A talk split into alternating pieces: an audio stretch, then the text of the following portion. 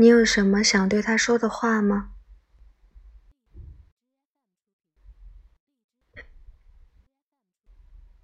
在我上高二的时候，一次换座位，他成了我同桌。平时他话不多，下课总是喜欢望着窗外，安静的像和平年代躺在阳台里的猫。接触之后，慢慢发现他喜欢穿白色衣服，笑起来的时候很好看。但当时我们两个人的话还不多。时间久了，我们就像冷杉树和土壤那样，经常一起聊天了。他知道我所有的秘密，好像所有的事情我们都有聊不完的话题。我们彻夜畅谈喜欢的城市、爱好、喜欢的歌手、电视剧，还有家里的琐事、梦想和远方。有时候晚上回到家。还会聊很久。那是十七岁的某一天夜晚，外面蝉鸣叫着夏天，有些闷热，却充满着遥远的梦境。第二天睡醒，我喜欢上了他。当时我不敢说，就像松鼠怀抱着果实，我不知道他的心思，但我想，他是有一点喜欢我的吧。我是班长，晚自习维持纪律，还有发卷子、布置作业。这时候我就会偷偷使用特权，叫他和我一起拿卷子，发给大家。我心里总是暗暗窃喜，非常喜欢那一刻。他从来没有说过喜欢我，我也不敢表现出来，只是偷偷的暗恋着。那段时间的空气每天都是新鲜的，现在想起来还觉得很甜。高二下半学期的冬天，窗外大雪飞扬，行人脚踩在雪地上发出嘎吱嘎吱的声响。他突然问我：“你有堆过雪人吗？”我说：“没有。”然后他就像是去了月球表面。整个人消失在地球，几个小时一句话也不说。我发了很多消息，他也不回。我那时还有些生气，心想不会是他妈妈看到了吧？又摇了摇头，觉得不可能啊，我们只是朋友之间的聊天。但好像有几句关心过头了，这要是发现了怎么办？应该不是吧？他没有这么笨吧？可能他遇到急事，但那也要打声招呼呀。我有一些生气。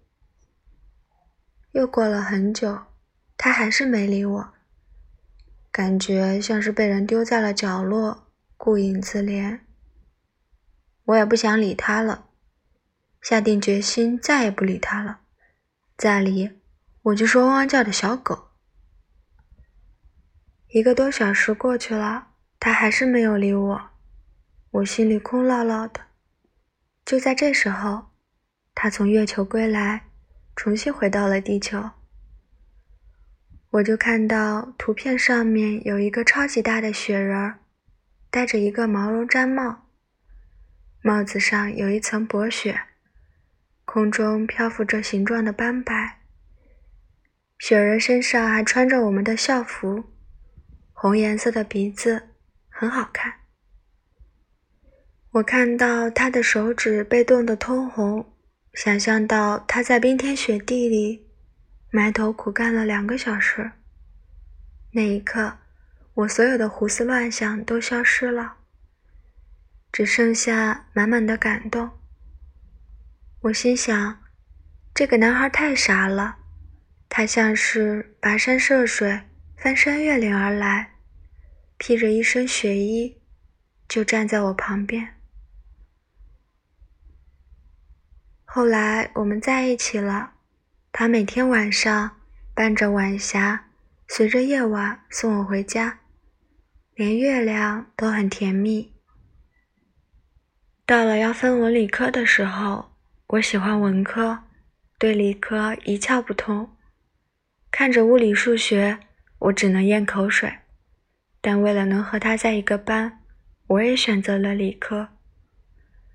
选择理科，但是我又喜欢画画，想要参加艺考，想着总有一天我要把他的模样一笔一画的画出来，亲手绘色，在他生日的时候送给他，到时候他肯定会感动的要哭。我们在一起第一个月的时候。他想吻我。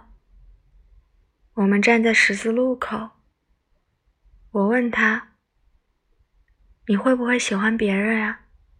他非常肯定：“不会。”我问他：“我们会一直一直在一起吗？”他说：“会。”我问他：“你以后会不会离开我？”他说：“放心吧，不会。”我看着他，相信他说的。我低头，他还傻傻的站着等着我提问。我就说：“还站着干什么？”我双手搂着他，接着他就吻了我。这是我的初吻，很青涩，也很甜蜜。高三，我到外地集训，我们每个月见一次面。每次回家，我第一件事就是放下行李箱，跑着去见他。等到我集训结束，回到学校，手上拿着画，准备送给他的时候，得知他已经和他的新同桌在一起了。他的新同桌是我的闺蜜，他们看我的眼神像是看着一栋即将坍塌的大厦。我那时让我闺蜜帮忙看着他，要是他敢和别的女孩暧昧，就偷偷的告诉我。我还觉得我很机灵。我看着他们在一起就笑了，接着眼泪就流了下来。我问他为什么，他说没有新鲜感了。语气陌生到都差点说不认识我，我就知道了，原来没有新鲜感，两个人就会分开。新鲜感就像是恋人之间的氧气，没有了就不能在一起了。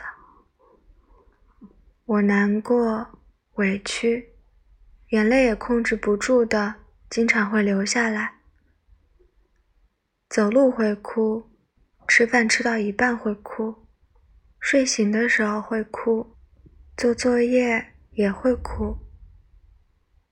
经过我们一起走过的巷尾，吃到我们一起吃过的东西，想起他答应我的话，在拐角的时候说过的晚安，我就觉得很委屈，不公平。为什么说在一起就在一起，说分开就分开了？可我还是喜欢他，这不公平啊！我还是喜欢他。我找他朋友说他各种坏话，找到他哥哥说他是个渣男，也在说他的女朋友，也就是我的闺蜜，说了他们很多坏话。朋友说我变了一个人，没有以前那么活泼，变得越来越沉默。我当时真的快不认识自己了，从来没有想过自己会变成这样。在家里对爸妈很暴躁，吵过他们很多次。到了晚上，还是会想他。在他生日的晚上。第一个祝他生日快乐，在冬天的时候，亲手为他织手套，但却一次也没有见他戴过。为他做了很多傻事，但后来的他，一次也没有关心过我。后来我才知道，改变一个人的想法，真的是世界上最难的事情了。对于学习，我也没有了兴趣，成绩越来越差。学了画画，花了家里很多钱，最后也荒废了。高考落榜了，在意料之中，也意料之外。